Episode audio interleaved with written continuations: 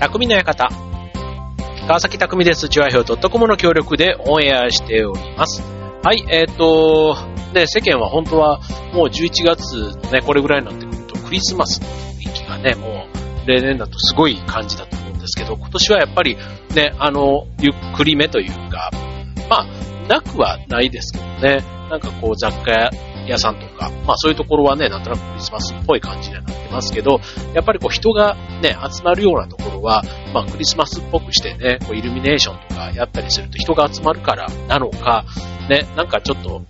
やっぱりこう控えめというか、まあ自分もね、あんまりそういうところに行ってないからか、ね、なんか今年はやっぱり見る機会が少ないなっていうふうに思っていますけども、ね、もう11月も、ね、折り返しで、もう12月になってきたらもう年末というか、ね、年末恒例の紅白のね、出場歌手が発表されたりとか、ね、なってくると、ああ、もういよいよ年末か、なんてね、あとはもう、今年の冬のね、冬休みというか、正月休みとかね、なんかそんなことも仕事の、なんか職場のメンバーと話すようになったりとか、ね。まあ、なんかこう今年もね、一年こう振り返ってみると、まあ、あっという間にじゃあっという間でしたよね。なんかこう、数ヶ月っていうかね、あの、緊急事態宣言、なんだっけじゃないな、緊急事態宣言とかね、ああいったものも、ね、もう気づけばもう、ね、数ヶ月経ったんだなっていう感じもしますし、うん、なんか、本当に、あの、何もしてなかっても、なんかしててもやっぱり忙しいし、あっという間に1年って過ぎるなと思いますし、なんか特別ね、今年はそういうイベントものなんていうのが特に、ね、動きがなかったな、まあ旅行も含めてね、まあそういう意味では、まああんまりこう、外でなんか思い出だなんだっていうよりは、自分の足元を見つめ直しというか、ね、家のこう、片付けをしたとか、家族と会話する時間が増えたとか、まあなんかそういうね、本当になんか自分のこう、基本みたいな、なんかそんなことをね、見つめ直したりする一年だったなぁなんて思いますけど、本当だったらね、2020っていうすごい節目の、ね、キリのいい年だから、ね、今年だとオリンピックもね、本当だったらあったりとかっていうことで、なんかどっちかというとお祭りムード、ね、オリンピックって結構景気をね、こう、好景気をもたらすみたいなね、オリンピック、東京オリンピックの時も、過去のね、えっと、何十年前かの時もそうでしたけども、まあそういうのがあって、60年前ぐらいのように、まあそういったね、本当だったら年になるはずだったんですけども、ね、全くそういう時真逆と言ってもいいかもしれないですよね。まあそんな年がね、こう、まあまだ残り1ヶ月半ぐらいありますけども、はい、もう、刻々と年末が迫ってきているというところです。はい。でですね、まあなんか、あの、ね、今年に、例えばそう計画していたもの、まあわかりやすいやつで言うと、例えばあの、それで影響を受けたものね、で言うと、例えば結婚式とかね、本式ね、やるってなったら、当然ね、こう、あの、ちゃんとしたね、披露宴とかをやるっていう想定でいたときに、まあ昔の友人だとか、ね、恩師とか、ね、そういった人を呼んだりする人もいるでしょうし、ね、まあ披露宴をやるってなったらね、まあこ、こじんまりしたものもあれば、ね、何十人と呼ぶってなったりすると、まあそういうね、人を集める、いわゆる宴会みたいな、まあまあちょっとね、近かったり、あとは地方からね、こう親戚とかおじいちゃんおばあちゃんを呼ぶみたいなところもね、本当にもう今年は全然ね、そのあたりをすごいこう入念に考えてた人がね、どれだけ辛い思いをしたかっていう、本当その年だったかと思うんですけども、まあでもね、なんかあの、結果的に別にあの式はね、できなくても、まあ、結婚すること自体はあんまり伸ばした話は聞いたことがないので、まあ皆さんね、ちゃんとそういうところは、ね、それとこれっていうのはまたちょっと切り分けて皆さんやってんだなぁなんていうふうにね、思いましたけども。はい。でね、この間、ちょっとあの、僕あの、よくこの番組でもランキングをご紹介することがあると思うんですけども、今ちょっとあの結婚っていう話をしましたが、あの、まあ、僕もね、その男性の立場で言うと、まあ、別にあの、モテたい、まあ、モテたいかモテたくないかって言ったらモテたいですよ。いつ、いくつになってね、いくつになってもモテたいし、まあ、若い頃と比べたらね、まあ、そこまでではないですけども、じゃあモテるために、例えば、ね、スポーツができるとか、勉強ができるとか、なんか特技があるとか、まあそういったね、こう、まあ目立つことというか、人より優れた、秀でたものをね、身につけよう。まあモテるためだけにやるわけではないんですけども、そういうことができると結果的にモテるなんていうのはあるわけじゃないですか。ね、で、そのまま、例えば、ね、勉強ができる、スポーツができるとかで、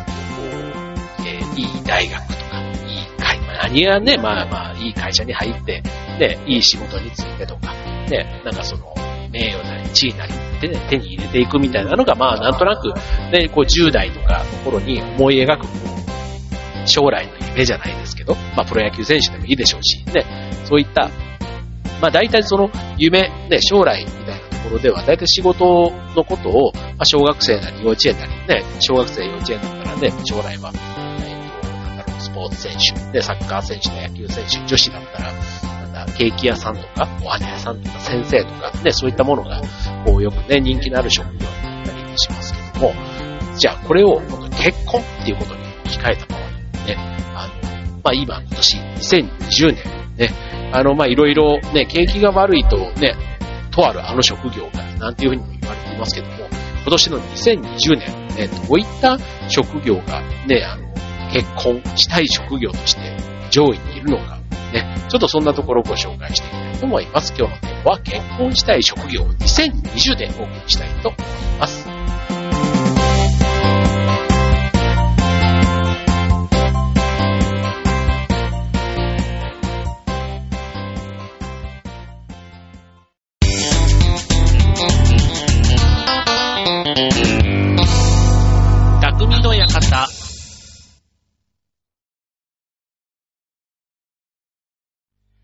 はい、えー、今日の結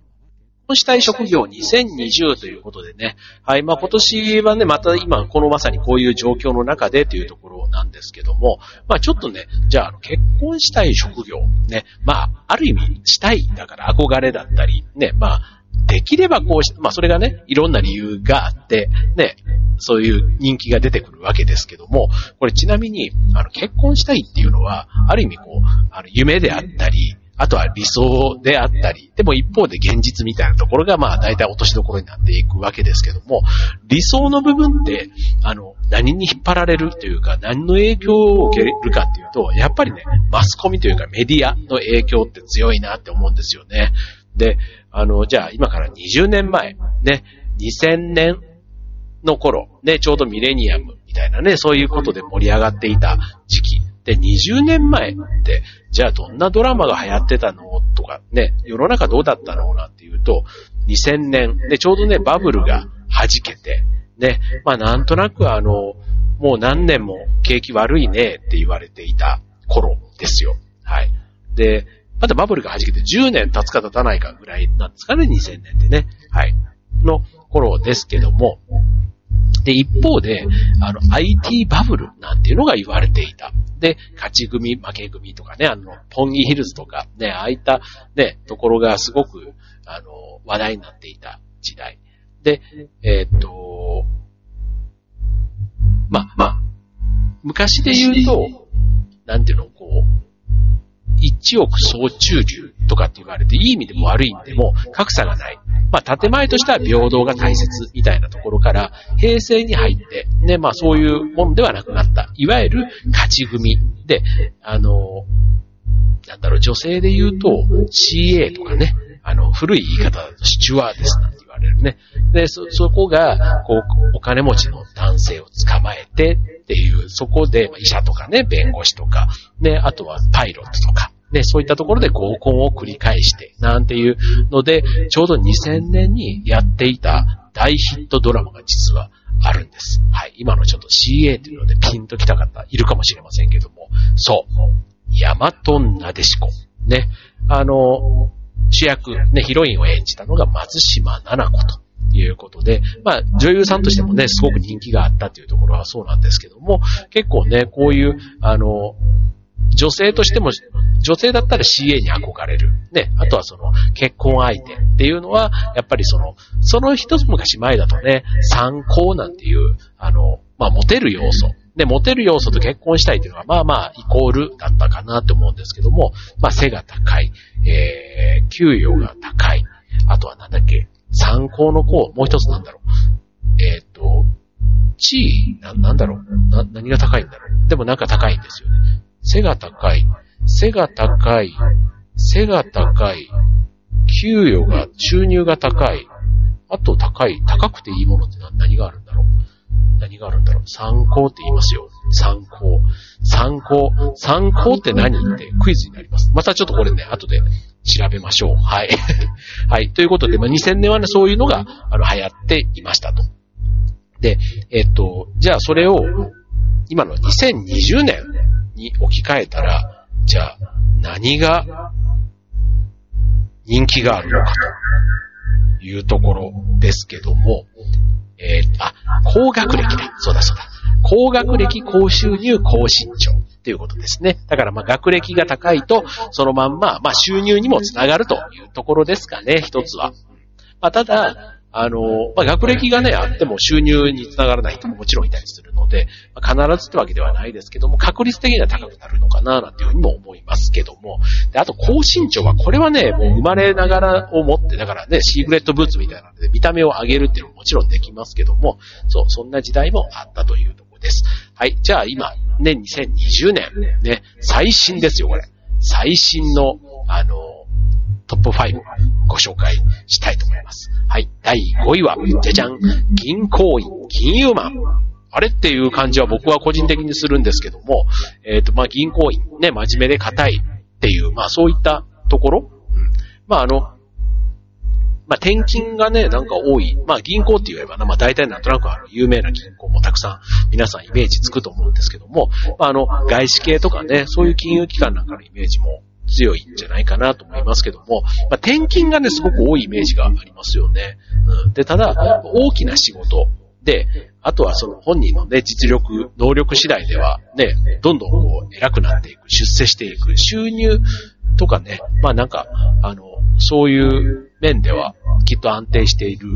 だろうなというところですね。はい。続いて第4位。はい。では、じゃじゃん。弁護士。はい。これはね、もうね、あの、医者と並んで、ね、理系だったら医者、文系だったら弁護士みたいな、なんとなくね、そんなイメージが、あの、うちの親とかはね、結構そんな感じで言ってたなって、なんかこう、ステータスがあって、まあ、いわゆる先生ってどっちもね、言われる職業ですし、で、あとはもう、あの、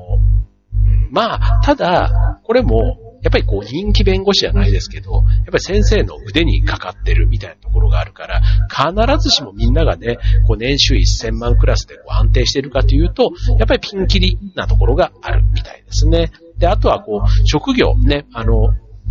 いわゆる事業って言われるね、弁護士とか税理士とか、公認会計士とか、まあそういう死っていう字がつく仕事、一般的に事業なんて言われますけども、まあそれも、あの、事務所に雇われている。と、ある程度そこの上限みたいなものが、ね、収入の上限ってこう、見えてくるところがあるんですけども、これをね、また独立開業して、ね、しっかりお客さんがつけば、まあ収入面だいぶ変わってくるというところ。ですね。はい。ま、これはでもね、その弁護士ですね、別にあの、勉強してちゃんとね、今度資格、ね、司法試験受かって、みたいなね、そこからさらに、こう、なんだろうな、やっぱりこう人間力みたいなのってすごく問われる仕事だなぁなんて思いますよね。あとまあテレビにね、結構弁護士の方、たくさん出ますけども、ね、皆さんこうやっぱり口が立つというか、うん、頭の回転の速さはすごいなぁなんてあの、ね、橋本さんとかね、見ててもそう思いますし、なんか話も面白い方多いような気がしますよね。はい。続いて、第3位。じゃん。会社員、サラリーマン。てっててー。はい。僕はサラリーマン枠でこの番組をやっておりますので、はい。私はサラリーマンでございます。はい。嬉しいね。でも3位。ね。何が3位なんだろう。え、民間企業で、まあ、働いている会社員のことを一般的にね、まあ、サラリーマンと言いますけども、まあ、毎月給料がもらえると。ね、一般的に、まあ、正社員になっていれば、よほどのことがなければ解雇されることはないだろうと言われていますけども、まあ、ただね、あの、ブラック企業って言われるとこもね、やっぱりこう、サラリーマンの中にはあったりしますし、で、あとはね、あの、全国展開やってる大きな会社で営業マンとかだったりすると、で、あとはまあ、出世とかね、考えたりすると、結構転勤とか移動とかね、だから好きなことをずっとやり続けられるかっていうと、結構その会社の仕組みの中で、こう自分分のプライベートというかね、そこの両立が難しいなっていうね、職種によってはあるんじゃないかな、なんて思いますね。はい。で、あとはまあ、業種によってもね、一口にサラリーマンって言っても、やっぱり業界によってもそれぞれ賃金水準っていうのが違ってくるので、まあそこはあの、まあそれぞれかなっていうふうに思いますね。でもなんか安定して高収入っていうのはやっぱりあの、インフラ系のイメージがありますよ。電気とかガスとかね、なんか水道とか、なんかああいうのは高いなとか。で、次はさっきのね、話あった金融系、保険とか、なんかお金がやっぱり付きまとってるところは、うん、なんかね、あのこう、あ、なんか汗をかいてなんとかみたいなね、工場とかああいう現場を持ってるところじゃない、ね、まさにサービス業の中でもね、ちょっとなんか、こう、知識というか頭をすごく使う分野かなとは思いますけども、あの、証券とかね、まあ銀行もそうですけども、はい。まあそういったところが、まあ大体高い。で、あとはね、あの、まさに今の IT ね、IT ね、これからもね、いろいろ IT はもう、ますますね、今のコロナ禍の中でもね、すごくあの IT のあの部分がす、すごくね、いろんな意味で躍進していますけども、ね、情報通信に関することはね、これはね、なんか、そのうち、こんなことができるんだ、みたいなことがね、きっとなんか出てくるんだろうなって思いますけども、はい。まあでも今のね、この状態、ね、無料で通話ができるとかね、顔を見てとか、ね、動画とか、も写真がね、スマホでほとんど全部ね、なんかそういうやり取りができる。まあ、パソコンがね、スマホサイズになってっていう風な発想って少なくともも20年前とか持ってなかったと思うんですよね。うんなんか携帯のあのちっちゃい画面の時でも、あ、これでもすごいなぁなんて思ったし、そっから先のね、情報を取るとか発信するみたいなところで、ね、これだけこうブログとかなんとかみたいなところがね、一般化するなんていうのはとてもじゃないけど思っていなかったです。はい。で、一方でね、そのサラリーマンっていうのでもね、やっぱりこのホテル業とかね、あの、飲食業とか、ね、こういうのはやっぱり原価が高いって言われるところなんかはなんとなくこう収入がね、頑張ってすごく大変なんですよ、宿泊業とか、あの、飲食業なんてか、皆さんご存知の通りね、ちゃんとね、お客さんが来て、しっかりこう、もてなして、だから人件費が結構ね、かかるところは、なかなかね、こう、あの、だ一個のね、システムなんかを作って、それを複数にバーッとこうね、あの、売れるような商売のところと、一件一件ね、人に対してやるサービスみたいなところはどうしてもね、えー、固定費というか人件費がかかってしまうみたいなところがあって、まあその辺がね、多分給与にも反映されてるのかななんて思いますね。はい。続いて、第2位。はい。えー、これはね、もうなんか安定というかもう昔からもきっとそうなんだろうなと思いますけども、第2位は医者です。はい。まあこれね、もう社会的なステータスが高いというか、ね、医者はみんな、こう、金持ちというか、ね、開業医とかで、あの、名字がね、なんとか医院とか、ね、あの、ついている。ね、あの、川崎医院とかね、なんかなってると、やっぱりこう、ああ、お金持ちなのかな。だからね、だあとはまあ車とか駐車場見たらね、ベンツとかが大体止まってたりするので、はい。まあでもあの、収入の、えー、イメージですけども、勤務医だと平均年齢40歳で約1000万から1500万ぐらいだそうです。はい。これまあでもサラリーマンでも、なんだろう、課長さんぐらいだったら、一部上場企業の課長さんとかぐらいだともしかしたらこれぐらい行くのかな課長、まあ部長だったら多分行くような気がしますよね。まあ業種にもこれももちろんよると思うんですけども、はい。で、そして開業医で経営が安定している場合、だからなんとかクリニックみたいな形でね、独立していて、行ってもいつも1時間ぐらい待たされるようなね、お医者さんをイメージしたらいいかもしれませんけども、その場合だと約3000万から3500万ぐらいということ。ね。これだから勤務医と開業医では年収が大きく異なって、あの、一般的に、あの、私立病院より給与が低い大学病院の場合とかだとだいたい800万から1000万ぐらいみたいになっちゃうみたいなんですね。はい。まあ、ただね、あとね、一言でこう、医者って言ってもね、結構これね、あの、命にかかるところを、まあ、預かるわけじゃないですか。だからね、本当にこう、あと、ね、病院勤めの方とかだったりすると、ね、当然あの、入院されてる方がね、夜間に具合が悪くなったりとか、あとはその、救急でね、搬送されてきたりっていうことで、やっぱりこう、24時間体制で働いているお医者さんって、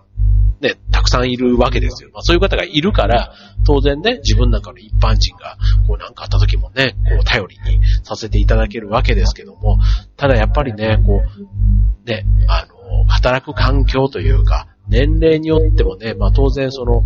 あの、まあ、収入が上がるってのはもちろんあるんですが、それ以上にね、やっぱりこう、気力と体力とね、すごく使う職業なんだろうなって、まあ、弁護士なんかもね、結構そういうイメージが、テレビとかでも見ててもね、まあ、誰かを守るみたいなところで、自分のことだけでも精一杯な時にね、人のことをそうやってね、やるってすごいなって思うので、僕はなんか、まあまあまあ、お医者さんはね、あのいろんなお医者さんいますけども、なんか、あの、当然、まあ勉強しないとなれないっていうのももちろんありますけども、まあそれに見合ったお給料なんだろうな、なんていうふうには思いますよね。はい。で、じゃじゃじゃん。はいある。第1位です。じゃん。公務員。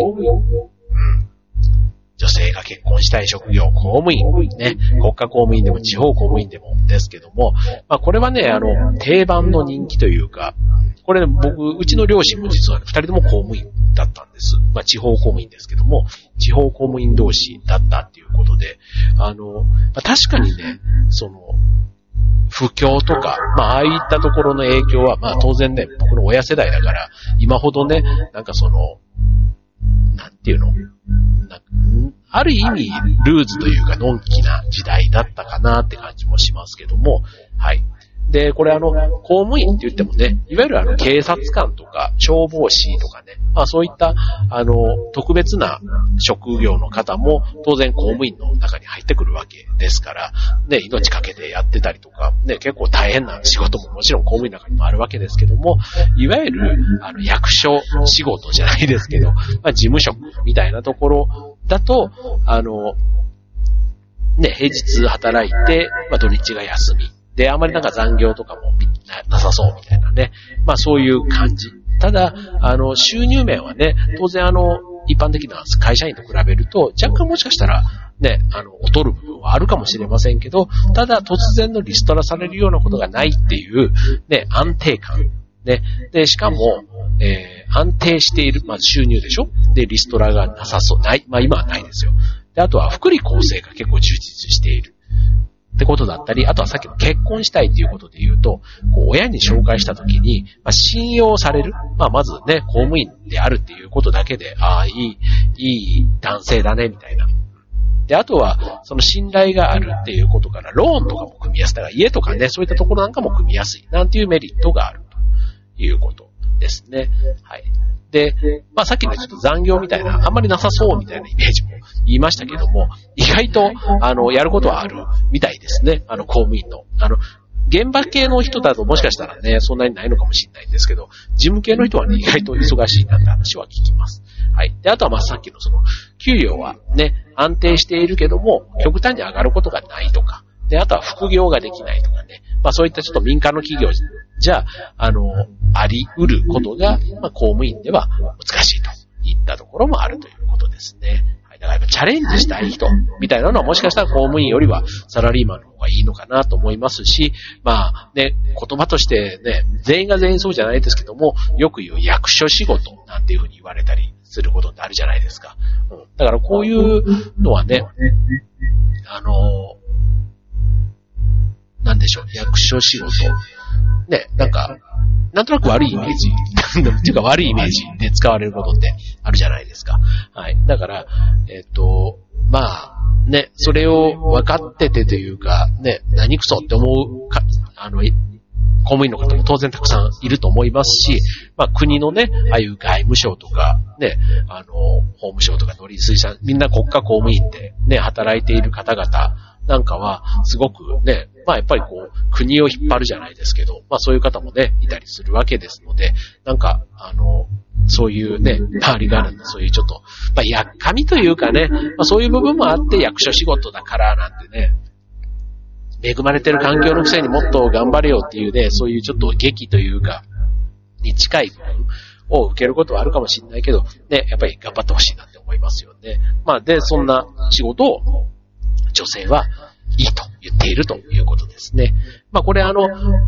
えっと、まあ、女性が結婚したい男性の職業ということで今ご紹介しましたけども、じゃあ男性がね、女性が結婚したいと思う職業に必ずしもつきたいかというと、まあ別にそこを理由にあんまり仕事を選んでる人っていないと思うので、やっぱり自分自身のね、こう、モチベーションというか価値観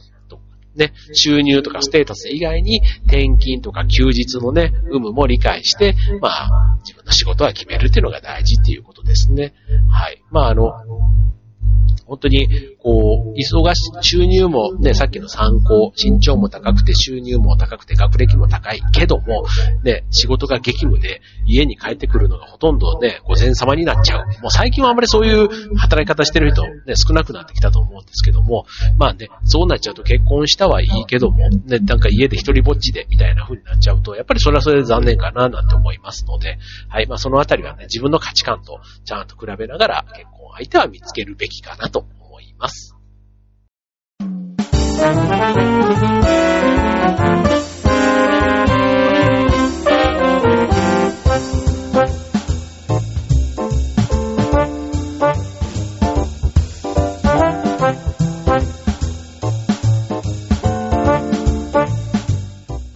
はい、えー、今週のテーマは、えー、女性が結婚したいと思う職業ということで、えー、2020年、トップ5ご紹介いたしました。まあ女性からなので、まあ自分がね、あだから男性からで見た、今度女性の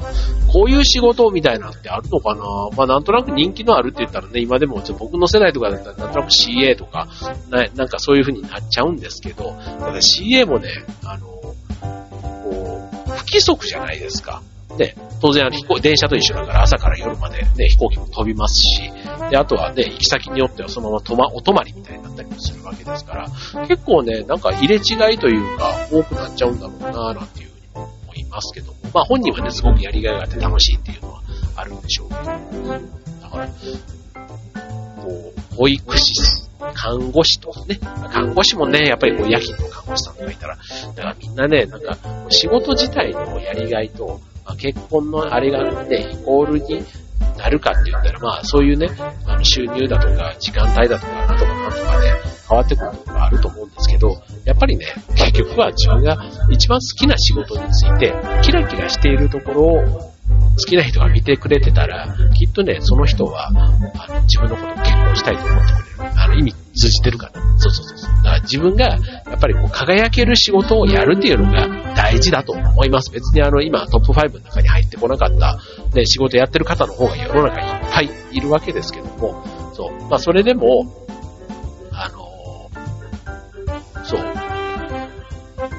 まあ一つはね、やっぱり今のやつってあれ理想がっていうところで、理想と現実のところでどんな場面でも、別にこの結婚だけに限らず、いろんなものがね、まあ現実というか妥協みたいなところをね、意識しながらやっていくわけじゃないですか。はい。なので、まあちょっとね、あの、まあ子供が、とかね、誰かがね、そういう理想を言った時に、まあそれはそれで一つ、ね、憧れとして、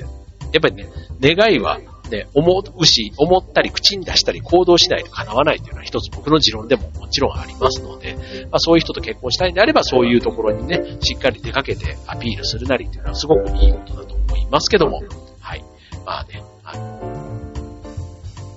まあ、そういう叶わなかったからというと、そこまで落ち込む話でもきっとないんだろうな、なんていうふうには思います。はい、ということでね、まあなんか、あの、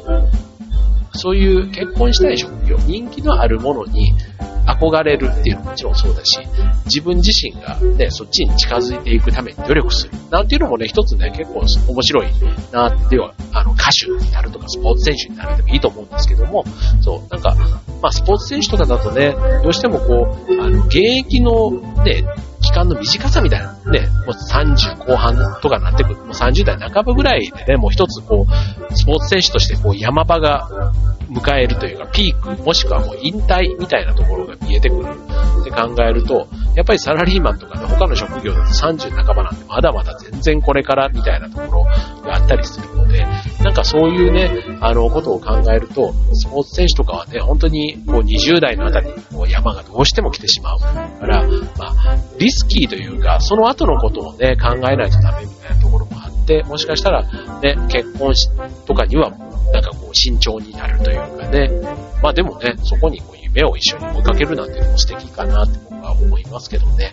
はい。ということで、ね、あの結婚したい職業2020ということでしたけども、これがね、またね、20年後とかになったらどんな風に変わっていくんだろうな、自分の子供がね、それこそそういう結婚みたいな時になってきたら、まあなんかね、安定の公務員とか医者とか弁護士とか、まあもちろんね、あの、こういった職業がね、上の方にいるのはいいと思うんですけども、意外と YouTuber とかね、なんかそういうもう本当になんか、ええー、みたいな、今の子供のなりたい職業で、こんなのが上に来んのみたいなっていうところが、もうその時ね、20年後とかにはもう、なんか、あ超上位とかにいたりしたらびっくりしますけどね。でももう僕なんかね、まだまだ、もう感覚が古いから、もうね、テレビに出てるタレントはもうね、なんかこう、一つ、こう、評価できるんですけど、なんか YouTube で広告収入で、みたいなところはね、まだなんかね、な、なんかこうね、言っちゃうのも申し訳ないんですけど、なんかうさんくさい部分がね、心のどこかから拭いきれないというか、ね、だからメディア自体がね、どんどんテレビからね、こうインターネットとか、ね、ああいう動画とかに変わってきてるにもかかわらず、ね、まだなんか、その辺がね、若干ちょっとありうというか、思ってしまうところがあるんですけども、はい。まあでもね、なんかそういういろんな職業のね、ステータスがこう今後きっと変わっていくんだろうなって考えたら、なんかそれはそれでね、なかなか予想できない未来があるんだななんて思ったりしますけどね。はい。ということで、えー、ね、ちょっと、なんかここ最近またちょっと暖かくなって、昼間ね、暖かくて過ごしやすいですけども、はい、あの、喉痛めたりね、あの、夜寝るときは首にタオルとか巻いて寝ると、あの、風邪ひきにくくなるみたいですからね。あと、口をね、閉じるんですよ。口をなんか乾燥させるとね、あの、風邪菌が喉に張り付いたりしてね、風邪をひきやすくなると言いますから、はい、まあちょっとそんなね、自分でできる対策をして、もうね、ほんとね、ごほごほね、今年の冬なんか特にしづらいので、もう風邪なんかはね、風邪も含めてひかないように気をつけていきましょう。はい、ということで今週匠の館、ここまで。バイバーイ。